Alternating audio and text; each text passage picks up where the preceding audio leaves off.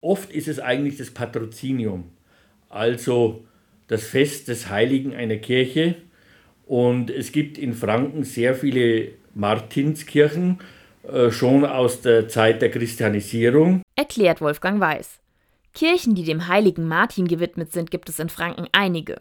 Schon während der Christianisierung sei er der große fränkische Heilige gewesen. Doch das hat eigentlich nichts mit der Kirchweih zu tun, denn damit ist der Tag gemeint, an dem die Kirche geweiht wurde. Oft ist das gar nicht an den Festtag des Patrons gebunden, und deshalb ist der Kirchweihtag natürlich von Ort zu Ort verschieden. Doch das wollte man in der Vergangenheit mal ändern. Im Hochstift Würzburg gab es im Jahr 1764 die Verordnung, dass nun alle Kirchweihfeste am Sonntag nach Martini gefeiert werden sollen. Auch in Altbayern gab es einen festen Termin, die Allerweltskirchweih. Sie war am dritten Wochenende im Oktober.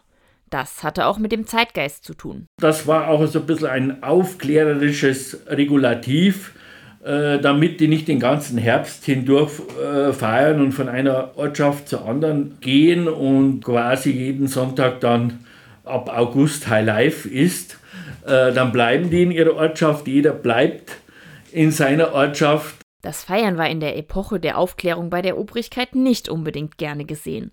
Die Bevölkerung sollte sich lieber auf die Arbeit fokussieren doch es ging nicht nur darum, erklärt der Professor für fränkische Kirchengeschichte. Man verhindert auch, dass die Bettler von einem Ort zum anderen gehen und jeweils dann am Kirchweihfest vorhanden sind und hoffen, dass an einem solchen Tag etwas für sie abfällt. Man wollte insgesamt ja in der Aufklärungszeit äh, das Feiern etwas zurückdrängen, alles etwas modest.